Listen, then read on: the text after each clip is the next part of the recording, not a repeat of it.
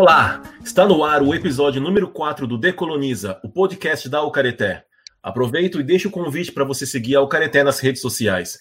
Eu sou o Henry e estão comigo os meus amigos e companheiros de Alcareté, a Fernanda, o Emanuel e o Alex, na parte técnica. Também está conosco uma convidada que tem feito muita coisa interessante lá pelas bandas do Sul, a Raquel Cubeu. Olá, Raquel, seja bem-vinda. Fale um pouquinho de você para o pessoal. Oi, gente, tudo bem? É um prazer estar aqui hoje com o pessoal da Alcareté. Eu sou Raquel Cubeu, é, Cubeu é da minha etnia, eu sou descendente desse povo e sou descendente também do povo tucano, do Alto Rio Negro. Uh, eu sou natural de Manaus, Amazonas, eu cresci em contexto urbano e hoje eu moro em outro território urbano também, que é Porto Alegre, onde eu sou estudante de mestrado e trabalho junto com o coletivo de artesãs uh, de Porto Alegre, junto com a Ocupação Baronesa, que é o Centro de Referência Afro-Indígena de Porto Alegre. Muito bem. Se a pandemia não provocar alterações, teremos eleições regionais no segundo semestre deste ano. E nunca podemos perder de vista que a política e os políticos são reflexos da sociedade. Isso pode ser notado a cada nova eleição, quando se reproduz um hábito muito antigo de se eleger majoritariamente homens. E se filtrarmos isso, veremos que a figura que mais ocupa os cargos políticos é a do homem branco. No episódio de hoje, falaremos um pouco sobre o sexismo, uma das faces da colonialidade na política. No primeiro bloco, falaremos sobre a mulher nesse contexto político. No segundo bloco, sobre a participação de indígenas e negros na política. E no último bloco, para fechar, vamos falar sobre como elevar a participação feminina na política. Uh, no começo do ano, mais precisamente no dia 25 de fevereiro, foi publicada uma matéria escrita por Bruno Nomura no Estadão, Diz ela que, segundo o IBGE, as mulheres são 51,9% da população. Em 2018, elas eram apenas 15% entre os 513 parlamentares. E nas últimas eleições municipais, em 2016, de todas as pessoas eleitas para a prefeitura, apenas 11,6 eram mulheres. Se considerarmos os indígenas e os negros, esse número despenca. Raquel, a que você atribui essa disparidade? Por que essa desigualdade tão grande? Uh, a gente tem que pensar no contexto em que o, a política do Brasil funciona. A gente vem de um país que funcionou por muito tempo é, numa política escravagista e uma política feita né, por homens, e principalmente é, em relação a, a, um império colonialista né, português.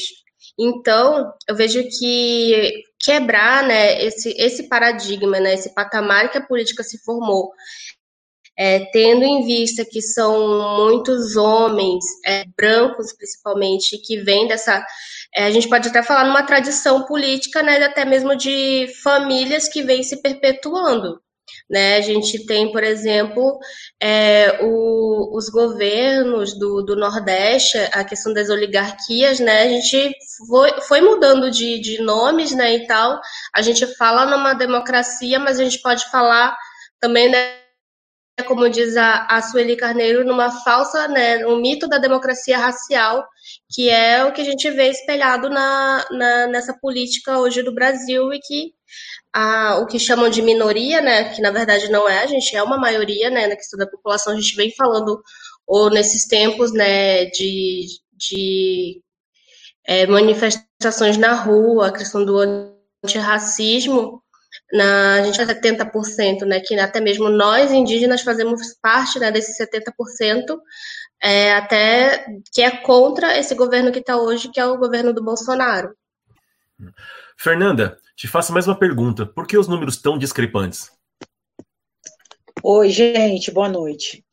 Henry, é, complementando a fala da Raquel, acredito que seja justamente por isso, porque é, a gente vem dessa tradição, bom, a começar que nós somos colonizados, né, lá pelos portugueses, que tem essa tradição patriarcal, né, e a gente está acostumado a ter homens mandando, homens brancos mandando, e é, o restante do povo é, só submetido. Né? Então, eu acredito que essa seja a primeira. E segundo, que os povos é, afrodescendentes né, é, têm muito menos valor dentro, dentro da sociedade brasileira, tem uma posição de super, su, palavrinha, subalternalidade dentro da, da sociedade brasileira, e isso, é, infelizmente, né, nos leva a não ter representatividade, porque o que não é visto não é lembrado, né, gente? Porque muitas vezes as pessoas votam, mas não votam porque acreditam que aquela pessoa fez algo ou que a pessoa vá fazer, mas sim porque vem a pessoa. A Raquel mesma falou, né, da, da, da perpetuação de famílias no poder. Vota no cara, não porque pelo que o cara, fez, ou per, é, até a expressão, né? O cara, no que o cara fez, no que o cara produziu ou não, mas sim porque o cara estava lá. Ah, se ele estava lá, então tá bom, deixa ele lá também. Então, eu acredito que, assim, primeiro, é, é por causa dessa nossa tradição que vem da Europa e tudo mais.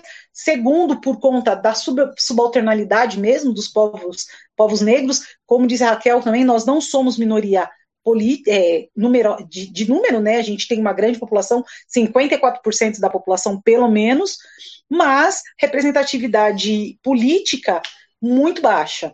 Então, eu acredito que como a gente não vê, a gente, como a gente não vê, a gente não se vê.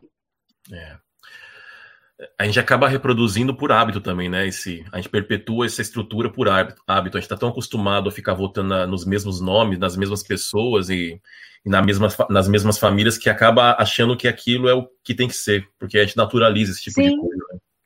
Exatamente. É, Emanuel, em 1997 foi criada a Lei número 9504, que destina 30% dos cargos políticos para as mulheres. Mas como mostraram os números da reportagem, isso está longe de ser atingido, né? Bom, Henri, é, a Lei 9.504 de 97, ela, na verdade, ela regula o processo eleitoral, né? E lá no artigo 10 no parágrafo 3 ela, ela faz uma reserva de o mínimo de 30% e o máximo de 70% para cada, cada candidatura de cada sexo, né? Então, não é que exatamente 30% para mulheres, né? O que ele coloca é o seguinte: qualquer partido ele vai ter que ter no mínimo 30% de um sexo, no máximo 70% de outro. Então, por exemplo, se eu tivesse pensando aqui num partido só com mulheres, isso pela lei não daria, porque ele teria que ter 30% de, de vagas para homens, né? Então ele trabalha numa questão de mínimo e máximo. Né? Evidentemente, a gente tem uma realidade que que vem de uma estrutura machista, que vem de uma estrutura racista, uma estrutura assim, colonial, né? E que faz com que não seja plausível esse exemplo que eu falei de um partido em que você vai ter mais mulheres e que os homens precisem recorrer a esses 30%, né? Então, além que em que pesa ela preveja isso, você tem uma série de problemas aí com, com o espaço que se dá para cada candidato. Existia, existe questão, por exemplo, de você ter pessoas que entram no, no que entram nesse número só para cumprir tabela, só para cumprir a cota e acabam não tendo o mesmo destaque, acabam não tendo o mesmo apoio do partido. E também uma questão e aí que foi bem levantada aí por por você, pela Fernanda, pela pela Raquel, que é a questão de representatividade. Então, ela, é, a gente está pensando aqui em, nesse mínimo de 30% para candidatura, não para eleito. Né? Então, nem sempre isso vai se refletir nos votos. A gente tende a votar naquele que é o padrão, que é o homem branco. Né? Mas, Emanuel, deixa eu polemizar um pouco aqui, vai. Você realmente acha que uma lei como essa uh, é capaz de começar a transformar a sociedade? Na verdade, é, Henry, eu, eu acho que eu, a lei ela tem um potencial bem limitado para transformar a sociedade. Né? Então, ela estabelece um mínimo, mas pode ser burlado de várias formas, né? Então, eu acho que assim, ela é um avanço se a gente pensar que antes você previa até menos, né? E que você tem e que você pode lidar com casos em que você sequer tem essa reserva, então os partidos sequer colocariam eh, eh, as candidatas, né? Eles teriam em princípio, a possibilidade de nem, nem ter mulheres disputando, né? Mas é um avanço muito limitado. A gente precisa, na verdade, de outra forma de transformação na sociedade e a lei sozinha não vai dar conta, né? A gente tem que entender, e isso é um pouco de uma mania do brasileiro, de achar que lei vai resolver tudo, né? É. Uh, Raquel e Fernanda, Vocês acham que essa lei pode mudar, mudar essa realidade tão desigual? Eu acredito que sim, porque a gente também, é, eu falo, né, no caso das mulheres, é, se percebe que durante é, essa trajetória a participação das mulheres ela sempre foi pouca, porque até mesmo se for é, contar o tempo de voto que as mulheres têm é, é pouco tempo também em relação a, a, ao tempo né, daquilo que a gente fala dessas eleições e dos partidos políticos. Então, é gradativo, né, eu acredito. E até mesmo se a gente pensa, é, quando essas mulheres começaram a votar, eram as mulheres principalmente brancas, né, as esposas, as, as donas de casa, a classe média, a classe média alta. Então, agora a gente pensa a partir né, é, do que a gente chama de minoria também. É, nós, tanto as mulheres indígenas quanto as mulheres negras, e até mesmo é, pela Constituição, falando nós indígenas, a gente é considerado cidadãos brasileiros a partir da, da Constituição de 1988. Então, é tudo muito recente. Então, ao passo que a gente é, tem essas leis, vão acontecendo a, as PLs também, então é também ali a nossa participação. Acredito que se a gente não for por esse caminho, também, também não ocupar esses espaços, a gente não vai conseguir mudança nenhuma. As mudanças elas foram acontecendo ao passo que houveram né, lideranças indígenas e muitas mulheres também. Né, dentro dessa constituinte, a gente é bem é, emblemática também a participação do Ailton Krenak, tanto que ele é uma liderança reconhecida hoje em dia. Então, tudo enquanto é jornal, a Intercept, por exemplo, chama o Ailton Krenak para falar, ele é visto como uma liderança, ele é reconhecido também pelos seus pares. E as mulheres também vêm participando desde, desde essa constituinte também, como a, Eliane Potiguara e tantas outras lideranças dentro dos seus territórios. É, eu vi um comentário esses dias na, na, no Facebook, por exemplo, que falava que as mulheres começaram a participar há uns dois anos atrás, tipo, até 2018. Só que não, as mulheres, elas desde até antes de 1500, as mulheres já participavam dentro do seu território. Essa política ocidentalizada, né? As relações políticas, elas já aconteciam, as decisões já eram tomadas e as mulheres participam, né? E participavam dessas decisões. Sim. Fernanda? Olha, Henry, é, eu acho que, que é um trabalho difícil e é um trabalho demorado. É um trabalho que vai levar tempo. Por quê? Apesar de, de 1900, é, 1988 para 2020 não ser, não ser um tempo extenso, como citou a Raquel, é, é um tempo razoável, né? É uma, é uma geração. E a gente ainda não conseguiu mudança quanto a isso. É, eu, eu não posso dizer com, com números, porque eu não estou com os números disponíveis, mas eu acredito que, assim, é muito dessa falta de mudança, a, meu ver, e, e, e acho que diferentemente é, dos povos indígenas, em que tem essa discussão, né, o, o fato de, de, ter essa vida mais comunitária, de dividir a, a, as tarefas e tudo mais, quando a gente vem para os povos é, negros que são é, subalternizados, a gente tem um massacre da mulher negra. Né? A mulher negra, é, de acordo com uma das colegas que escreveu no, no nosso livro Ensaios sobre Racismo, a Ana Rita Santos, Ferreira dos Santos, é, a mulher negra ela é a última posição na sociedade brasileira. Então, assim, ela tem simples, é, é um exemplo que ela deu para mim que é muito simples. É a que tem mais diabetes, mais pressão alta, menos é, menos dentes na boca, né? Então, assim, não comparando um com o outro, porque são povos totalmente diversos, o, o, os indígenas e, o, e a situação em que os negros vivem na sociedade brasileira, mas é, eu acredito que assim essa questão de subalternidade não permite muitas vezes que a mulher chegue é, a ter uma, uma autonomia.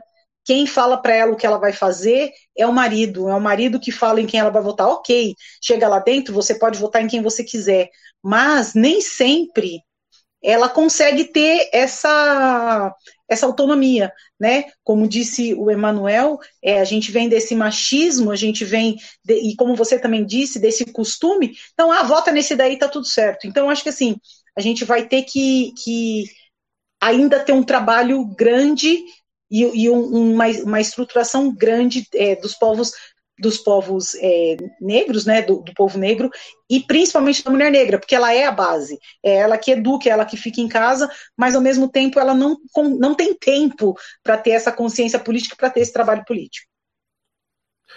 E pensando nessa estrutura uh, que é machista, sexista, a gente também tem que considerar o seguinte, que a, sobre os ombros da mulher é, recai toda uma responsabilidade que o homem não tem, né? Então, a mulher, quando trabalha fora, ela tem dupla jornada. Ela tem que trabalhar fora e depois trabalhar dentro de casa. Eu fico me perguntando até onde que mulheres que são sobrecarregadas socialmente vão parar para pensar em estrutura política de transformação. Porque onde vocês conseguem me dizer uh, onde está esse limite de eu tenho que me esforçar para conseguir alimentar meus filhos, por exemplo, então eu não posso dedicar tanto tempo para questão, para questões políticas e transformações sociais, ou uma coisa está atrelada à outra? Honestamente, eu acho que uma coisa está imediatamente atrelada à outra. É, é aquela coisa, ela está preocupada em botar comida em casa, em manter os filhos bem, em manter os filhos longe da polícia. Então, eu, eu honestamente não sei se dá tempo dela, dela se preocupar com política. Né? Tudo bem que fazer política é um ato corriqueiro, é um ato da vida, né? Falar com um vizinho, não falar com o outro, isso é política, ok. Mas a política da forma como a gente pensa, né? De ter noção de questões sociais, ter noção de questões ecológicas, ter noção. Isso daí é uma coisa que você precisa, pelo menos, ter um letramento né? A gente tem que ter um, um, conhecimento, não só ser alfabetizado, ter um letramento mesmo no que você está lendo para você compreender o que está ali. E eu acredito que isso e isso eu não estou falando que, que, que a mulher eh, negra ela não, não vá atrás disso. Ela vai, até porque muitas vezes a mulher negra tem muito mais anos de escolarização do que o homem negro, mas dentro dessa nossa estrutura machista, dentro dessa nossa estrutura racista, ela acaba se calando. Então, talvez, se ela conseguir passar isso para o filho, ela consiga, ela consiga ajudar, ser um vetor nessa mudança. Mas eu acho que é um trabalho bastante difícil. Uh, Raquel, eu quero trazer essa questão para a sua identidade indígena, porque para a sociedade, sociedade ocidental é completamente alheia como é alheio como o funcionamento da, das sociedades indígenas. E nós sabemos que o fato de haver tantas uh, etnias, também traz para a gente várias uh, estruturas sociais e modos de pensamento e de entender o mundo. Mas se a gente pensa, pensar especificamente sobre o papel da mulher e como ela fica nesse mundo político, como que a gente pode pensar na questão da mulher indígena nessa estrutura que é do homem branco, da política, que, é exclui, que exclui a mulher de maneira geral, mas exclui também muito mais a mulher negra e a indígena? Eu vejo que o problema ele está muito mais na, no modo como a sociedade nos enxerga, no modo como a sociedade vê né, o nosso papel. Porque até mesmo nessa diferenciação uh, da, da nação brasileira, né, aquilo que é exaltado, as etnias indígenas, nós também somos nações. Até 1500, uh, ah, no Brasil havia pelo menos 5 milhões de, de população indígena de diferentes etnias né? Eu, a minha descendência, a minha ascendência, ela é do Alto Rio Negro. Então, no Alto Rio Negro, hoje em dia, ainda é uma das maiores concentrações né, de povos nativos do, do Brasil, do que é hoje é esse território, que antes de, dessa invasão era, era conhecido como Pindorama e que faz parte de Abiaiala, que é todo esse território que depois recebeu o nome do, dos invasores e do até mesmo de América ou Ameríndia, que é aquilo que colocam como descobridores que a gente sabe que não é, e as estátuas, até mesmo as estátuas desses pseudo-descobridores estão sendo derrubadas hoje em dia. Então eu vejo que existe uma autonomia dessas nações, da nação tucano, por exemplo, que é uma das maiores nações ali do Alto Rio Negro também, que tem, existe essa autonomia. E eu vejo que, que é, hoje em dia, até mesmo através dessas tecnologias, é, até conhecidas como novas tecnologias, até mesmo desse meio que a gente está usando, que é o podcast, no, numa plataforma, por exemplo, Então, a gente vai conseguindo é, ultrapassar essas barreiras que foram criadas a partir dessa política ocidental. Ah, muito bem. Emanuel? Olha, Henri, é, eu acho interessante a gente pontuar que a lei, quando ela está falando, ela está ainda discutindo numa etapa até anterior. Ela está discutindo a, entre o, a questão de gênero, né? Ela está discutindo o masculino e o feminino. Então, é, a gente ainda nem conseguiu abarcar essa complexidade, né? Se a gente fosse colocar né, essa dimensão aí étnica, né? Se a gente fosse discutir também a representatividade da mulher negra, da mulher indígena, enfim, é, a lei nem, nem cogitou isso, na verdade, né? Ela nem dá, ela nem dá para para ser aplicada nesse ponto. E, e isso tem um, uma mensagem por trás. Significa que é, os nossos instrumentos jurídicos, nossos instrumentos políticos, eles não estão eles não estão feitos para uma, uma sociedade tão diversa, né? E então, por exemplo, é, acho que quem faz a lei talvez nem passou pela discussão, discutir, por exemplo, que não basta você discutir a questão da representatividade da mulher, você ainda tem uma outra categoria aí que deixa ainda, ainda mais vulnerável, uma categoria de vulnerabilidade ainda maior, que é a mulher pertencente a uma minoria, a mulher não branca, né?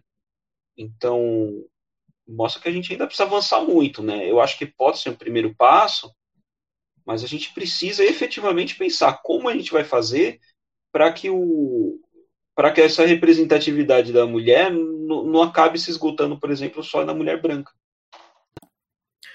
É, a sensação que passa é que eles fazem essa lei para constar, mas sem de fato entender a realidade do Brasil, né? Porque nós estamos falando de diversas realidades, não existe uma realidade no, no, no singular. Né? Bom, mas com isso nós terminamos o primeiro bloco. Voltamos em 15 segundos. Decoloniza, o podcast da Ucareté. Um bate-papo com uma boa pitada decolonial sobre os povos tradicionais, culturas, racismos e muito mais. Estamos de volta. Eu gostaria de ler outro trecho de matéria também. Essa um pouco mais antiga, de 2018. É uma reportagem de Maíra Streit, que saiu no site da Pública, uma agência de jornalismo investigativo. Diz ela que, em 2014, o TSE, o Tribunal Superior, Superior Eleitoral, realizou pela primeira vez um levantamento entre os candidatos usando o critério de cor ou raça. Os indígenas ficaram em último com apenas 0,34% e os negros com 9,24%. Dois anos depois, em 2016, esse número não mudou muito. Os indígenas eram apenas 0,34%, e apesar de hoje termos a Joênia Wapchana como deputada federal, a Chile Pancará, que faz parte da bancada ativista, o mandato coletivo, e a Sônia Guajajara, que se candidatou como vice-presidente do Guilherme Boulos, esse levantamento apontou que de todos os candidatos indígenas, apenas 27,62% eram mulheres. Raquel, é claro que a representatividade ainda é muito baixa, mas se não me engano, mais mulheres foram eleitas do que homens, né? A que você atribui isso? Uma explicação assim de especialista eu não teria, porque também não, não é a minha área, mas eu penso que as mulheres elas vêm fazendo todo um. Existe uma coisa que é o online, né? Que a gente conhece. Hoje em dia a gente está falando muito de antirracismo e de querer conhecer né, quem são os intelectuais, as intelectuais negras ou indígenas, só que todo esse trabalho, como eu falei, desde antes ele vem acontecendo. Então, existe todo um, um, ativismo, uma militância que não é uma militância de internet, uma militância que acontece nos núcleos. Então, esses grupos que já conhecem, né, esse público que, que já conhece o trabalho delas, que principalmente apoiou. Então, a Shirley Pancará, ela faz todo um trabalho já ali de liderança também, assim como a Joênia. E a Joênia, apesar de muita gente ter conhecido ela nesse tempo de eleição, a partir do momento que ela foi eleita, ela já faz um trabalho, né? Ano passado, com a Marcha das Mulheres, eu pude entrevistar ela. E desde muito novas, as mulheres elas começam, né, no, no trabalho de liderança. Então, por exemplo, eu até ano passado eu tinha 29, hoje eu tô com 30. Então, ela falou que desde muito cedo, até antes dos 20 anos, as mulheres já estão fazendo esse trabalho de liderança nos seus núcleos. Então, eu acredito que é muito disso. Então, desde a, a antes há bastante, há bastante tempo, esse trabalho é, micro, né, o que chamam de micropolítica, é, ele já acontece. Então, é, é toda uma caminhada que é feita antes e que depois ela acaba sendo conhecida em outros meios, né? É, no meio político, uh, nas assembleias, na, nas câmaras. Sim. Eu também pude estar presente na, na primeira marcha das mulheres indígenas e foi muito interessante que todas as pautas estavam voltadas para essa questão da luta, né? Claro que tinha a questão do território, da questão do corpo, tinha outros debates, mas o que se percebia era muito fortemente como elas falavam e reivindicavam essas questões todas. Nós podemos dizer que é, ter mais mulheres do que homens indígenas tem a ver com essas culturas indígenas internamente, o fato da figura da mulher dentro dessas culturas ser uma, ter uma representatividade mais forte? Eu acredito que sim, porque os trabalhos é, com as mulheres, até mesmo se a gente for pensar, por exemplo, eu vou trazer um pouco, é, foi falado na divisão de tarefas. Então, as mulheres, elas têm, por exemplo, coletivos, né, como o coletivo que eu participo, que é um coletivo onde participam apenas as mulheres, porque as mulheres são responsáveis pelo artesanato e pela venda dos artesanatos. Então, esse trabalho de micropolítica, assim eu vou chamar, né, que não que realmente e que na, na cultura indígena tem outros nomes, tem essa, essas funções, então, a gente já faz esse trabalho de micropolítica com os nossos grupos, principalmente com as mulheres. Desde cedo, as mulheres aprendem a, a tomar decisões, a dirigir, a coordenar os seus grupos, coordenar os seus coletivos, coordenar esses trabalhos que são feitos e eles vão mudando conforme as necessidades. Então, a gente vai olhar para o nosso grupo, vai olhar para o nosso coletivo, para a nossa é, comunidade, para a nossa TI e olhar qual a necessidade, né? Por exemplo, e são aqueles que são os direitos básicos de saúde, de educação. Hoje, em tempos de pandemia, muito mais em relação à saúde e à segurança. E não somente isso, tem terras indígenas que estão sendo invadidas pelo garimpo e pela mineração.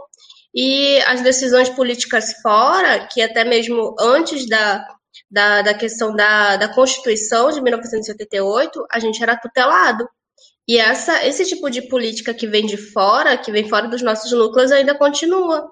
Uma FUNAI, por exemplo, ainda quer tutelar a gente. Uh, o Ministério ali da Damares vai querer tutelar a gente e vai querer apenas doar uma cesta básica, por exemplo, para que a gente se mantenha. Mas isso não vai garantir a, a resistência e a continuidade das comunidades indígenas, porque tem ali várias empresas, empreiteiras, uma Vale do Rio Doce, por exemplo, que vai estar tá, é, invadindo e violentando os povos indígenas.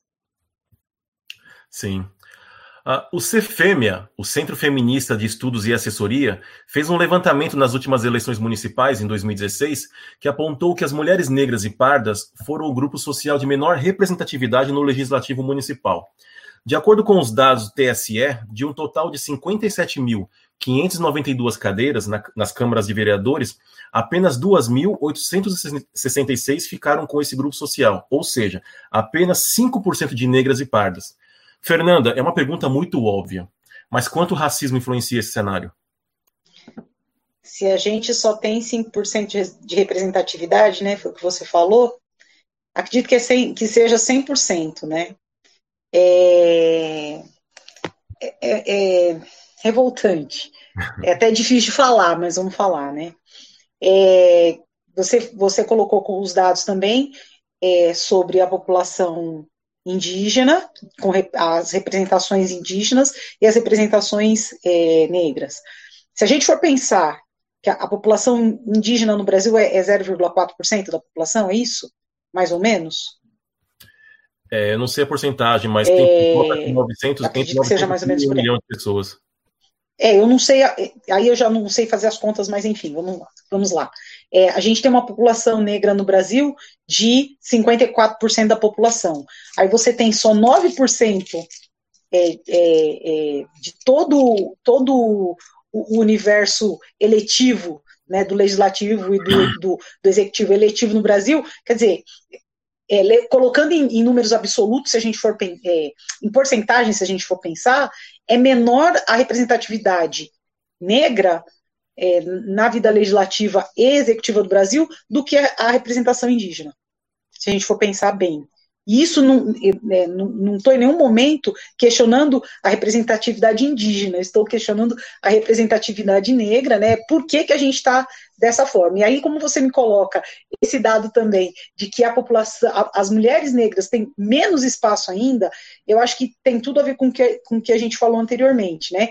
Além da gente não se não, não ser visto, a gente não se vê. A gente tem personagens históricas, como, por exemplo, a Benedita da Silva, que é né?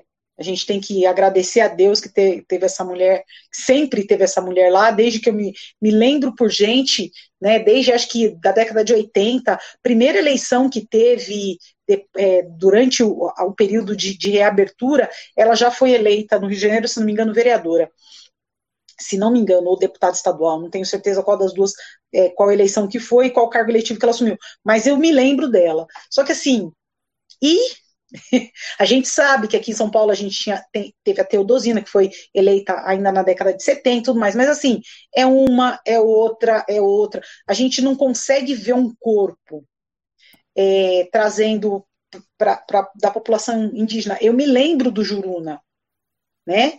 É, eu lembro do trabalho dele, mas é, por mais que tenham tentado fazer dele um personagem caricato, não sei o que, lá mais, eu não consigo ter, trazer pela memória um político brasileiro de nível nacional, né, não um político regional, que tem essa representatividade, que a gente traga na memória. Quem que você. O máximo que a gente vai trazer na memória realmente é a Benedita da Silva. Ainda bem que é uma mulher, é uma mulher, né? Então, tem essa. Mas, é, quantitativamente falando, é muito pouco. É muito pouco e, e é sim totalmente racista e totalmente sexista, totalmente misógino. Por quê? Porque aquilo que eu falei, nós somos a base, literalmente a, a base, mas não a base porque segura, a gente é a base porque a gente é o mais, mais achatado, mais espremido, né? É, a gente até pode ter os mais, os mais anos de escolarização, mas a gente tem menos oportunidade de falar, a gente tem menor oportunidade de, de, de, de contestar, a gente tem menor oportunidade de discutir, né? Que é isso. Então, a gente tem, a gente é criada para cuidar dos filhos. A gente é criada para manter a prole. E assim vai. Não vou entrar em, em, outros assuntos, como violência, por exemplo, que eu acho que também é, leva a muito disso de, de proibir que a mulher respire, né, bota a cabeça fora da água e, e siga a vida. Então, eu acho que sim, é, é, muito machismo, muito sexismo, muita violência, e, e assim, não, não sendo um anjo de mau, mau agouro, mas eu acho que a gente precisa sim pensar muito, pensar políticas públicas sim, né? Diferentemente dessa, dessa lei que fala que é 30% mais 30% de candidatura, não. Eu acho que, que, as leis deveriam ser, ser adequadas, porque sim, precisa-se de, de, de cotas. Porque nesse caso, a gente não vai conseguir uma representatividade maior se a gente não tiver um catalisador para isso. É claro que no processo histórico do Brasil existem especificidades de como a colonização atuou com os negros e com os indígenas, mas é claro também que tanto um como o outro estão sofrendo com a mesma estrutura racista. Uh, Raquel, eu lembro que na marcha uma das pautas foi a questão do machismo dentro da aldeia. Só que se a gente parar para pensar um pouco, a própria marcha já é muito transgressora e um grande avanço pensando nas mulheres indígenas atuando politicamente, não é? Isso, acredito que sim, porque até mesmo na questão do movimento indígena, né, com relação, por exemplo, à PIB, que é a representação assim com mais autonomia em relação aos povos, né, brasileiros. Tanto que existe essa comunicação, essa interligação de vários povos, desde o norte até aqui o sul do Brasil. Então, todas essas decisões, elas não são tomadas sozinhas.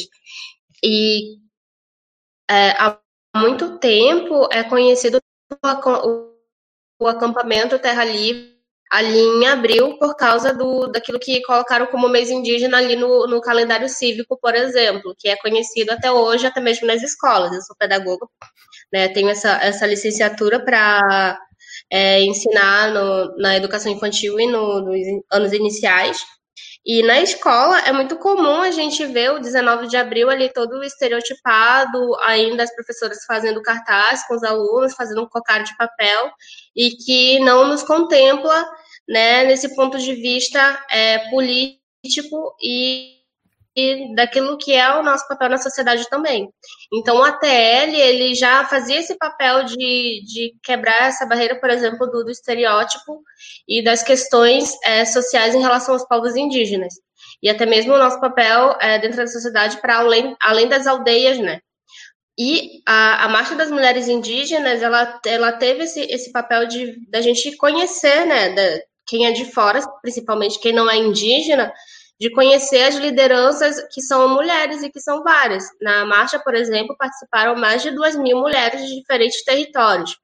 Mulheres que não falavam português, que tinha sido a primeira vez, que tinham saído dos seus territórios e que vai além disso. E eu acredito que até mesmo hoje, para a gente que está em convívio na, na, na, na, nas áreas urbanas, principalmente, ainda hoje tem gente que olha para nós, por exemplo, e pensa que a gente não sabe falar português. E vem com, com esse estereótipo cheio de preconceitos e de racismo também, que não é falado, que existe esse racismo com a, a população negra, principalmente, que são muito mais afetados e violentados na questão racial, mas também há esse preconceito com aquilo que, que a gente não conhece como branco, né? O não branco, por exemplo, indígenas também são atingidos por causa desse é, estereótipo e preconceito do selvagem que a gente é visto como exótico, por exemplo. Uh, e daí também em relação a, a outros povos, por exemplo, a, aos, aos asiáticos também. Eu lembro que quando começou a pandemia, é, é, houve todo um preconceito aqui no Brasil é, em relação aos povos asiáticos, porque é, começou na China e nós temos uma população asiática no Brasil também. Então, o Brasil é um país racista. Então, em relação a vários povos. Então, a, o papel da mulher indígena, primeiramente, é também quebrar esse, essa, esse preconceito que se tem, essa imagem de que nós somos passivas, por exemplo, e de que a gente não, não tem uma ação direta em relação às decisões, em relação às políticas, como se a gente não conhecesse. Né? Até mesmo esses tempos eu participei de um debate de uma universidade e as pessoas ficavam admiradas né, no modo como eu falava e falavam assim: ah, quem dera se uma menina da aldeia, por exemplo, tivesse essa oportunidade de estar dentro de uma universidade falando. Mas só que não precisa. A gente não, não também não é obrigada a falar o português ou é obrigada a ter uma, uma, uma alfabetização política, por exemplo. Porque dentro dos territórios, é, por exemplo, de um território guarani, a gente pode muito bem, uma mulher indígena, uma menina indígena, pode estar muito bem de pés descalços, pisando na terra e tomando decisões a partir daquele território e na, naquele lugar de fala, por exemplo. A gente fala muito, né, as pessoas discutem sobre lugar de fala, mas qual lugar de fala é esse? A menina, uma menina, por exemplo, uma mulher da aldeia, ela não tem a obrigatoriedade de estar falando na mesma linguagem do homem branco esse também é a partir desse ponto de vista também que a gente tem que discutir, né, de que como que é uma violência também querer impor os padrões é, brancos normativos de, dessa sociedade que a gente conhece. Sim, e isso acaba refletindo na, na política, mas se a gente pensar, começa muito antes, né, essa, toda essa, essa segregação social. Uhum. O, o fato de você estar tá excluindo não porque, é, claro, primeiro porque você acha inferior, uhum. você está inferiorizando, e depois você começa a negar uh, questões muito básicas que, inclusive, estão defendidas na, na Constituição. Então você está prejudicando, você está criando todo um cenário que prejudica o acesso dessas pessoas, né? E quando essas pessoas começam a tentar transgredir para acessar esse, esses, essas participações, elas começam a sofrer outros tipos de violência, né? Uhum. A, a, Fernanda tinha citado o Juruna e ele era alvo de chacota, né? É, tem aquela questão, tem, tem, aquela história dele de andar sempre com um rádio, um gravador, porque ele dizia que não que a palavra do branco não valia nada. Então ele gravava sempre para depois mostrar que ele falava uma coisa e fazia outra, né? Emanuel? Olha, Henrique, pegando um pouco de carona nas falas da Fernanda e da Raquel, eu lembro alguns episódios que acho que podem ajudar a explicar um pouco da, do porquê de não ter das pessoas não votarem na mulher não branca, né? É, teve um quando a Marina Silva foi candidata a presidente, eu lembro que eu ouvia muito de algumas pessoas, mas essa mulher não tem cara de presidente. Olha para ela, né? Ou então quando teve recentemente o, os Mais Médicos, né, um programa mais recente, que vieram os médicos cubanos, teve uma jornalista, salvo engano, no Rio Grande do Norte, que olhou para uma das médicas cubanas e falou assim, mas, gente, elas não têm cara de médica, elas têm cara de empregada, né? Então, ó, olha só como a gente está pensando, olha só como a gente está votando, né? Você olha uma candidata como a, como a Benedita, como a, a Joênia, enfim, né? e pensa, mas ela não tem cara de presidente, né? Ela não tem cara de, de deputada. Eu lembro de ver isso, de ouvir isso em relação a Sônia Guajajara. Gente, quem é essa mulher? Olha esse sobrenome, Guajajara. E a gente tinha que explicar, sabe? Então, essa imagem do que é o, o aquele que nasceu para mandar, aquele que nasceu para ocupar esses espaços, ela está muito cravada na gente, né? Então, eu acho que isso explica um pouco. É, a gente nunca pode perder de vista que sexismo e racismo são dois elementos da mesma estrutura, da, são, são elementos da colonialidade, né? Então você não tem como resolver uma coisa sem resolver a outra. Se você se posta só como antirracista, mas continua tendo comportamento machista, você está alimentando a mesma estrutura. Não tem como desvincular uma coisa da outra, né? E aí vão entrar outros elementos vários, como capitalismo, vai entrar a ideia de progresso, de modernidade, enfim, tem uma série de fatores que alimentam essa estrutura e a gente não se dá conta.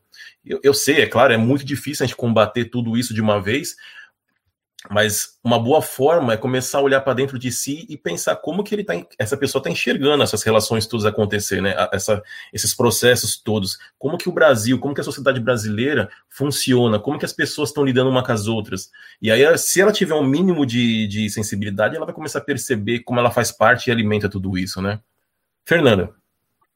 É rápido. Você falou da pessoa olhar para dentro dela, né? É, de acordo com o, o Axel Honneth, que fala das questões de identidade, você tem três formas de, de, de se identificar, né? Uma é dentro da família, que é aquele que considera a, a, a, fechada, aí você tem por meio dos documentos e pelo que a sociedade te reconhece.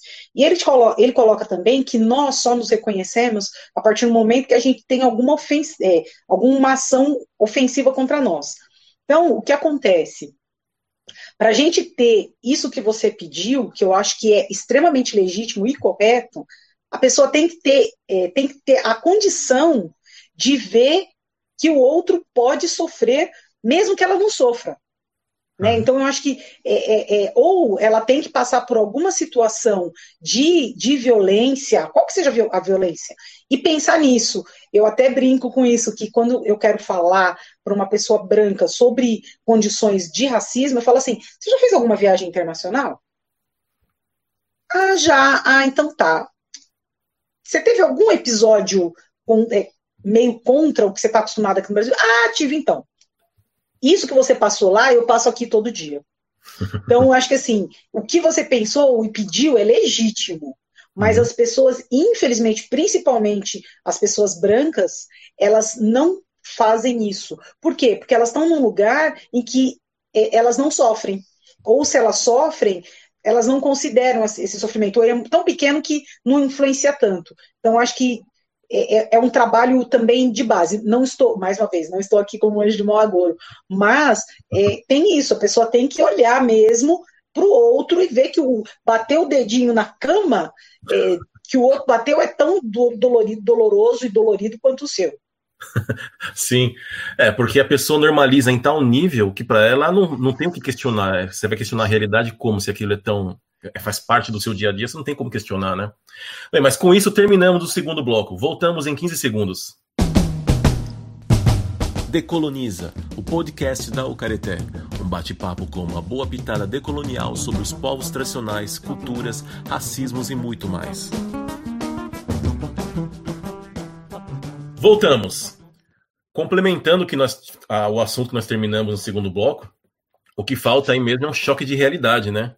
Só que, ao mesmo tempo que falta esse choque de realidade para essas pessoas, esses agentes que sofrem essa violência toda também estão agindo. Então, o que está acontecendo, Raquel? Que movimento está acontecendo entre vocês, mulheres, especificamente indígenas, para tentar causar alguma influência de trans transformadora nesse cenário? Uh, acredito que a influência, né, ela já está acontecendo e está tendo resultados, né, como foi a eleição, né, da Joênia Pichana, como a, a representação também que é a Shirley Pancará, e acredito que muitas outras mulheres, até mesmo a Sônia Guajajara, ela não foi eleita, por exemplo, uma vice-presidenta também, mas ela está fazendo um trabalho que nem o presidente, né, que está hoje no poder está fazendo. Quantas vidas indígenas não foram salvas nesse momento de, de pandemia por causa né, do discurso de uma mulher que não tem medo, de uma mulher que não é, está recebendo um salário parlamentar, por exemplo, um auxílio paletó ou um auxílio, qualquer auxílio que seja, para fazer o que ela está fazendo, de fazer todo esse levantamento. As estatísticas oficiais, sendo que desde semana passada as estatísticas oficiais não está sendo divulgada, por exemplo, o número de mortes e o número de infectados, e todos os dias a PIB, a Sônia Guajajara, o Mídia Ninja também, o Mídia Índia, digo, tá fazendo esse papel, né? Tipo, então existem as mídias indígenas e existem essa, essas organizações também independentes e que estão sendo né, lideradas por mulheres, mulheres indígenas, né, no caso. Então, eu ressalto também aqui o, também o papel das mídias independentes que fazem esse papel, porque a mídia ela exerce uma influência muito forte em relação às eleições. Tanto que hoje a gente fala do, dos movimentos, das manifestações antirrac, antirracistas na rua diante de um, de um perigo iminente de morte por causa da disseminação de um vírus. Em 2013 aconteceu toda uma questão de protestos e, um, e protestos que depois é, perderam a linha na relação do sentido da democracia, de uma democracia racial, de uma equidade entre homens e mulheres, é, em relação a gênero, a, em relação à comunidade LGBTQI+, né? Então, perdeu o sentido, porque quem ganhou a eleição foi toda uma direita né, fascista, que hoje a gente briga por direitos que são básicos, básicos que a gente luta por direito, é, os direitos humanos e falar dos direitos indígenas também ressalto é falar dos direitos dos povos originários é falar do direito da, da população negra também. Então, eu vejo que esse papel independente né, de, de qualquer organização é, privada ou organização parlamentar partidária que seja, é uma quebra de paradigmas também. Até mesmo quebrar com essa questão do, uh, dos extremismos, né, da extrema direita ou uma extrema esquerda também, porque a esquerda também falha. A gente fala de brigar por esse poder, mas estão aí, né? Os partidos de esquerda e de direita brigando e quem está perdendo é a população. Quem está perdendo é quem está na favela, por exemplo, ali sendo morto não só pela pandemia, mas sendo morto por, pelo Estado e pelos policiais que estão ali. Até mesmo a Marielle Franco, que foi uma vereadora assassinada, uma mulher negra, lésbica, assassinada pelo Estado também é, fala, fala sobre isso. Antes mesmo da gente falar sobre isso, hoje nas mídias, a Marielle Franco, que foi uma mulher negra também que recebeu o, o máximo ali de votos, ela foi uma deputada, uma vereadora, digo, é, eleita com, com, uma quantidade de votos assim é, bem representativa, já falava disso antes. Ela fez também um trabalho acadêmico dentro das academias, da, da, das universidades públicas federais, também acontece esse movimento. Então, não só mídias, mas também o, as instituições de ensino, sabe? Então, é tudo é, um ciclo que está acontecendo e que a gente está vendo acontecer e, e cabe a cada organização, cada mídia fazer esse papel também. Raquel, você está participando de uma campanha chamada Uma Voz por Todas, né? Fala um pouquinho disso para a gente. Isso. nesse mês de junho, é, aconteceu o lançamento de um vídeo manifesto né, comigo que também, além do trabalho dentro da, da universidade, além de ser uma pesquisadora, eu também atuo com as artes e com a performance. Eu sou atriz indígena, faço essa performance também, e junto com outras atrizes, né, atrizes, é, atrizes e cantoras, a gente fez esse vídeo manifesto junto com a FAMURS, que é a Federação uh, do Rio Grande do Sul, é a Federação das Associações de Municípios do Rio Grande do Sul. Então, juntam todas as prefeituras e foi discutida essa questão da, das eleições né, e das candidaturas, principalmente das mulheres, dessas cotas que já existem e as denúncias também em relação a, essa, a essas candidaturas laranja, né? Então, que de fato as mulheres não estavam sendo eleitas, né? As mulheres estavam se candidatando, mas estavam ali só fazendo um número e não estavam fazendo esse papel efetivo dentro né, das prefeituras, é, principalmente.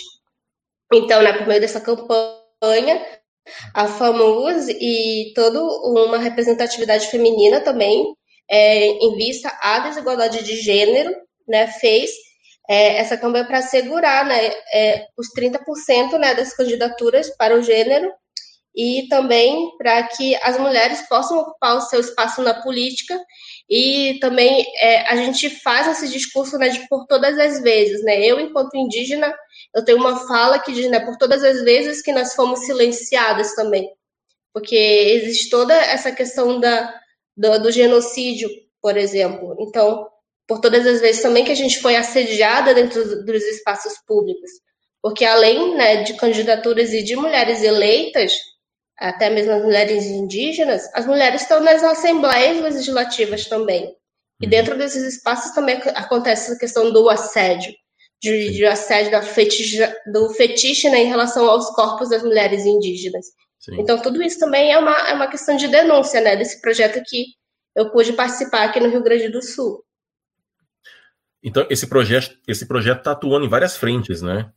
Está fazendo uma, uma, investigação, está fazendo uma, não sei, uma ação para tentar conscientizar as mulheres nesse sentido, tá? Isso, nesse momento a gente está atuando enquanto conscientização né, coletiva, né, principalmente em, em, relação aos municípios aqui do Rio Grande do Sul, mas ela, ela tem um alcance nacional também, porque ele está na, nas redes sociais. Hum. A gente está no Instagram com o arroba uma voz por todas, e principalmente de é, saber quem são as mulheres que hoje estão né, se candidatando a, junto aos partidos é, políticos e aos partidos também que, que surgem, né, além daqueles partidos já tradicionais, né, como a gente fala, o Brasil tem uma tradição de sempre se candidatarem as mesmas pessoas, né, os, os velhos das, da política, né, tem gente que está aí, eu acho que é jurássica até, né, que estão se candidatando e, e, assim, elege o filho, elege o sobrinho, Sim. e a gente questionar também, né, esse papel, né, que as mulheres já vão fazendo frente a, a essas tradições aí, essas famílias. Quanto, quantas vezes, né, que nem foi falado na questão do voto, é sempre votados os mesmos, né, e não são pensados nomes das mulheres, e quebrar essa ideia de que a mulher negra, por exemplo, vai estar tá ali servindo de empregada. A Benedita da Silva, esses tempos, fez um protesto que ela foi para a Assembleia vestida com aquele uniforme já conhecido de empregada doméstica, porque é um afronte também, porque se é assim que, que o pessoal quer enxergar, mas a, as empregadas domésticas, que até esse é um nome até ofensivo, né? Porque vem do domesticado também. Ninguém aqui está tá aqui para ser domesticado. A população, as mulheres principalmente, não estão aí para ser domesticadas. As mulheres indígenas, elas, a gente sabe falar português também tão bem quanto qualquer homem de paletó desse e até melhor. Né? Se for ver os discursos do Bolsonaro, por exemplo, uma Sônia Guajajara né, vai saber fazer um, um, um, discurso ali muito melhor, fazer a oratória, né, como a gente conhece ali, uhum. muito melhor do que, do que esse que está aí no poder. Então, essa é a questão da, da visibilidade das mulheres, né? Uh, Fernanda, você destacou mais de uma vez sobre esse dado que as mulheres negras têm, às vezes, mais níveis de escolaridade do que os homens, né? Uh, é claro que nível de escolaridade não é uma condição sine qua non para participar politicamente. Mas com relacionado essa questão de escolaridade está relacionado com a participação de mulheres na política? Você acha que tem relação isso? Eu acho que, que primeiro, é, por ela ter condições de, de pensar. É, deixa só eu, eu retornar é, algumas colocações. A Raquel falou da união né, que O povo tem dentro é, de cada da sua aldeia, né? A, a forma, a, cada um a sua forma, mas tem uma união ali dentro, né? Por mais que tenha havido toda a, a, todo o genocídio, por tudo que passaram, união. É, nós afrodescendentes, né, os nossos ascendentes, quando vieram para cá, eles perderam totalmente essa característica. Totalmente isso. Ou em grande parte. Depois os laços afetivos foram criados. Ok. Mas assim, primeira coisa que se fazia era cortar o cabelo, né, velho? Porque o cabelo na África, ele, ele dizia de qual povo se fazia parte. Então, chegava aqui e raspava teu cabelo, você não sabia. Pegava a família e, e botava em todos os pontos distantes do, do, do, do país para a pessoa não, não, não ter vínculo. Né? Então, eu acredito que assim, isso eu estou falando do povo negro num geral, né? A gente não se vê, a gente não se vota porque a gente não se vê. E principalmente porque tem um resquício de senzala, que é o seguinte: não confio no outro. Que a partir do momento que eles separavam a família, mandavam um para cada lado, eles pegavam é, pessoas de tribos opostas e colocavam tudo na mesma senzala. Por quê? Porque se botasse todo mundo amigo, o que, que ia acontecer? Todo mundo ia se revoltar e matar a Casa Grande, porque era, eram 50 brancos contra 500 negros. Né? Então, uma, uma das formas de, de, de, desestabilizar e de acabar com, com, com a possibilidade do, da, da socialização dos negros foi essa, de separar as famílias. Então, o que acontece? A gente, quando a gente vê um outro negro, é duro falar isso e é duro ouvir isso a gente automaticamente não gosta. Porque a gente sempre desconfia se. E isso é uma coisa. É muito inconsciente coletivo, assim. A gente olha e fala assim: hum, vai errar quando? Não tem as frases? Ah, não errou na entrada, vai errar na saída, né? Uhum. Entre outras. É, mais, mais preconceituosas ainda. A gente tem isso muito forte, muito presente ainda. Agora, voltando à escolaridade. A partir do momento que você não tem um letramento, você não consegue ver esse tipo de, de, de mumunha da história da colonização brasileira, né, dessa parte colonial, que é o dividir para governar, que é o, o, o fazer o, é, é, contrapor os, os mínimos para poder dominar todo mundo, você não consegue mudar, você não consegue fazer uma, uma revolução. É, a revolta dos malês, por exemplo, era uma revolta que era para ter dado tudo certo. Por que, que não deu certo? Porque teve uma pessoa que, é, que, que, que fez a delação. Quando, quando foi para ter a, a, a, a, revolta, quando eles começaram, a polícia já estava em cima. É a mesma coisa do, do filme Besouro, né? Que tem uhum. A briga entre o Besouro e o Quero Quero, por causa da, da menina, e aí uma hora o, o Quero Quero encontra com o, o senhor de. O, ai, caramba, o, o Leão de Chácara lá, não é o Leão de Chácara, não. É o Capitão do Mato. Sim. E fala o que mataria o besouro. Então, assim, esse tipo de traição a gente não deveria aceitar, a gente não deveria ter. Mas a gente tem isso ainda, ainda hoje, em pleno século, século XXI, justamente porque isso não é uma coisa que é clara para a gente.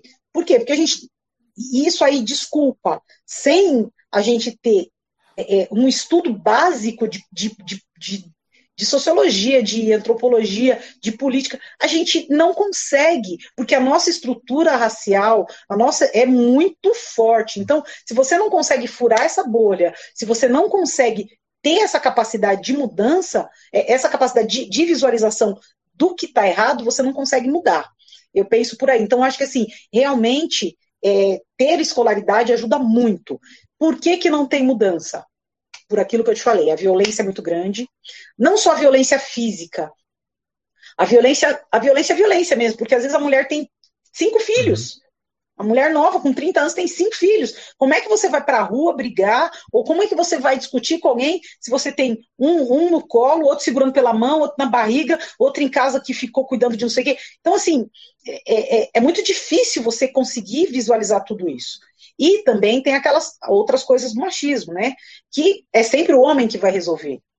E aí, como o homem não tem tanta condição é, de estudo, é, não estudou tanto, ele acaba ficando quieto quando ele vai falar.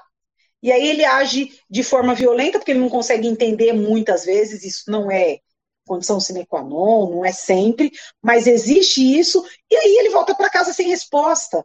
Né? Então, muito, e, e às vezes ele, ele delega o outro. A gente também tem isso na nossa sociedade, na nossa cultura, é, é, que é um, um país colonizado por por, por é, católicos que ensinam a ver pelas imagens, acreditar pelo que o outro falou. Então, assim, delega para o outro isso. Então, muitas vezes, tanto é que a gente pode ver que, apesar da gente ter um baixa representatividade feminina em cargos é, eletivos, a gente tem uma grande quantidade de intelectuais mulheres. A gente tem muito, muito mais mulheres intelectuais de peso do que homens intelectuais de peso. Não que nós não tenhamos, mas se a gente for ver a vida acadêmica, a gente tem muito mais mulher do que homem. Eu quero acreditar que nós estamos vivenciando um contexto que é de transformação social mesmo, né? O, o ingresso de mais mulheres ao nível superior, por exemplo, e na pós-graduação é fato já, tem mais mulheres do que, do que homens na pós-graduação, né?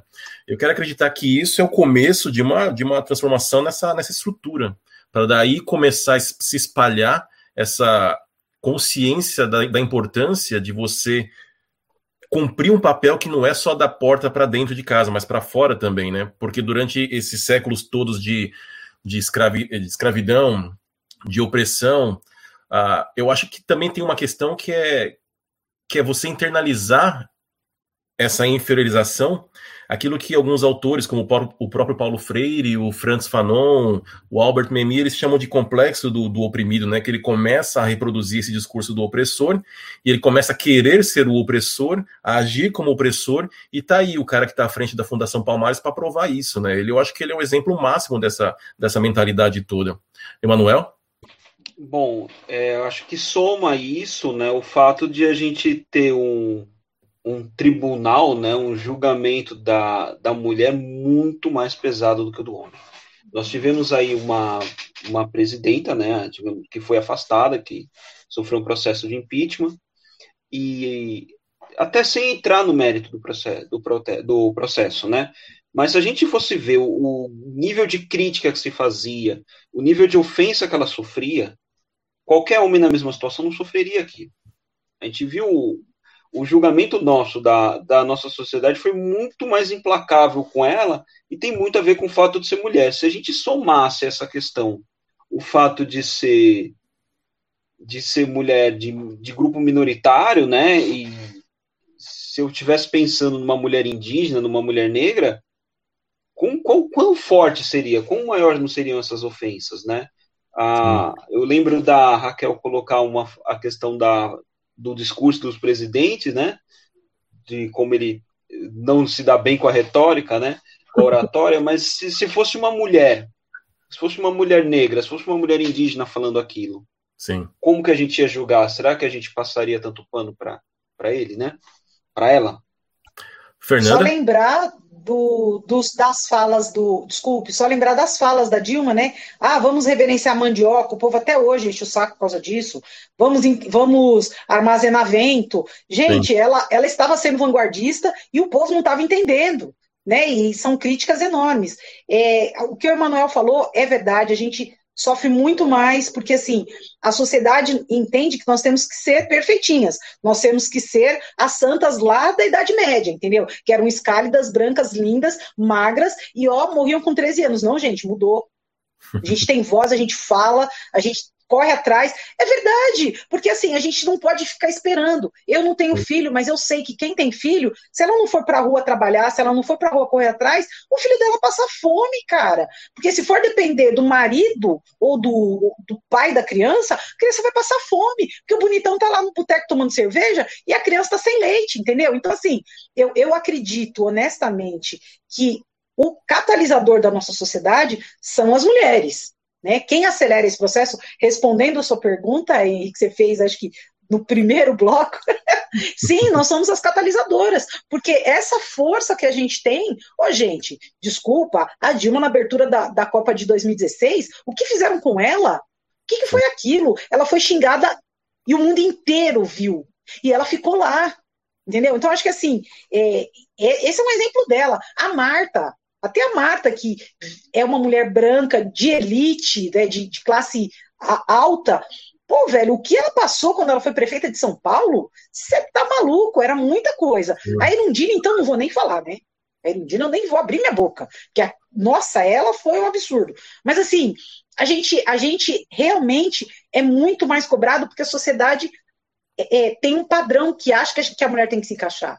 E se a mulher não é aquilo, se a mulher não é branca, de cabelo liso até a bunda, de preferência loira e de olho claro, velho, esquece. Se for uma mulher preta, de cabelo curto, esquece. Se for, então, é, é, lésbica, e aí danou-se. Aí danou-se. É, nós estamos testemunhando quebras de paradigmas que, que são de muitos séculos, né? E mudança nenhuma no processo histórico é tranquilo, sempre vai ter muita dor, muita porrada para todos os lados. Mas por outro lado, isso é sinal de que as coisas estão acontecendo, né? Quando nós vemos reações de forma tão violentas e agressivas, é porque alguma coisa está sendo transformada. Aquele papel de confortável que, que essa que essa, que essa mentalidade, mentalidade branca uh, ocupava tá começando a sentir algum formigamento ali. Então eles estão começando a reagir de forma tão violenta assim, né? Ó, eu vou deixar aqui a recomendação para vocês duas se candidatarem a algum cargo político.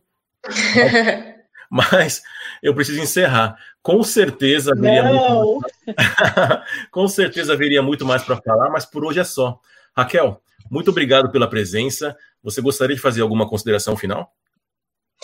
Ah, sim. Uh, Para finalizar, né, então, essa participação, né, então vocês podem também continuar acompanhando, acompanhar as notícias pelas redes sociais da APIB, da Sônia Guajajara, da Joênia Wapichana, da Shirley Pancará, e até mesmo essa Uma Voz por Todas também está no Instagram, e também esse primeiro momento é das mulheres né, procurarem né, se filiar né, o Henry fala né, dessas candidaturas, né, minha e da Fernanda, mas isso assim é um assunto sério também que as mulheres que estão escutando a gente podem procurar um partido político também e se tem um desejo de, de se filiar a um partido, se filiar, porque muitos partidos estão abertos, né, a, a essas filiações e também procurar saber como que se pode candidatar, né? Existem as pré-candidaturas, você pode ir lá e sugerir, né, como nome para essa eleição que acontece esse ano. E também, né, eu vi que até mesmo a Márcia Cambeba já é uma pré-candidata, então procurar saber quem são as nossas pré-candidatas hoje.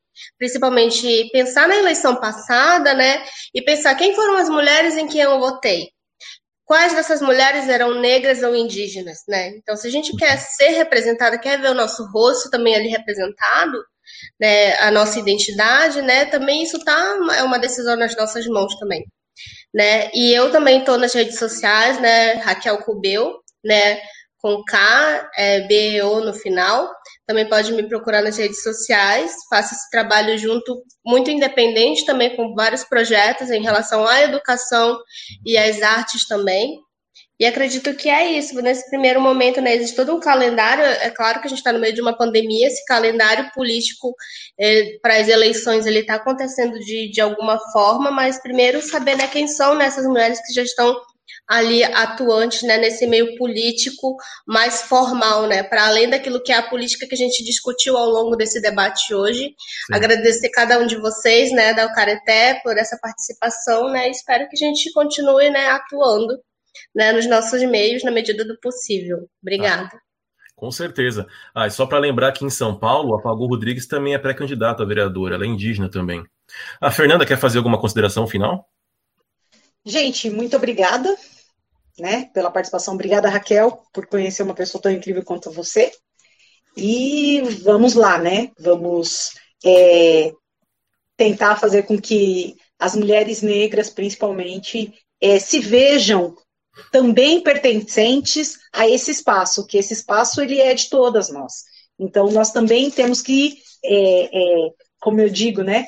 É, a gente, as pretinhas de cabelo para cima, a gente tem que ocupar os espaços. Excelente. Uh, obrigado, Fernanda, Emanuel e Alex. Aos ouvintes, muito obrigado pela companhia. Procurem a Ucareté no Facebook e no Instagram. Até o próximo episódio. Beijos e abraços ucaretenses. Tchau.